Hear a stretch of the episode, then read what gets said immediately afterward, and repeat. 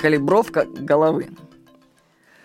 Как-то я читал историю о том, что один человек ходил очень сильно сутулившись. Ну, прям он горбатился сильно.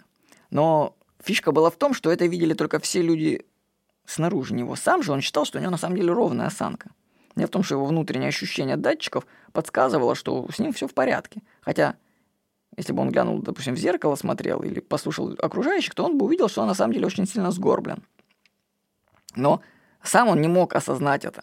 То есть он считал, что у него нормальная осанка. Вот так же и с головой, положением головы нашей в пространстве. Как мы можем определить, что наша голова вообще ровно находится на шее, на плечах? Может, она перекошена, да? Может быть, она наклонена постоянно влево или вправо. Может быть, у нас один глаз выше другого. Ну, вдруг, да? Мы не замечаем нашего истинное положение головы в пространстве, потому что изображение приходит от левого правого глаза и стабилизирует картинку. То есть нам кажется, что нам постоянно кажется, что у нас с головой все в порядке, собственно.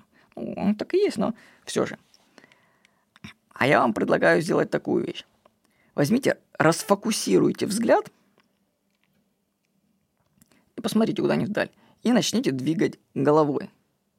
И вы увидите, как вот эти два изображения разных меняются. Ну, то есть изображение от левого и правого глаза будут отдельно теперь у вас. И вы вот так смотря можете, вот я сейчас тоже расфокусировал, можете совмещать их. Ну, допустим, чтобы они по вертикали совпадали.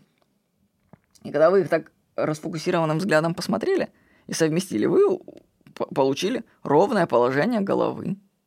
Интересно? То есть вы можете через расфокусированный взгляд калибровать положение своей головы.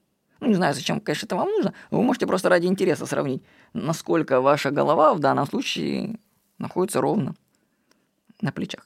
То есть еще раз, расфокусируйте глаза, выберите какой-нибудь предмет вдалеке и совместите левую и правую картинку по вертикали. И заполните положение. Это будет положение точной головы. Возможно, что оно самое благоприятное для нас.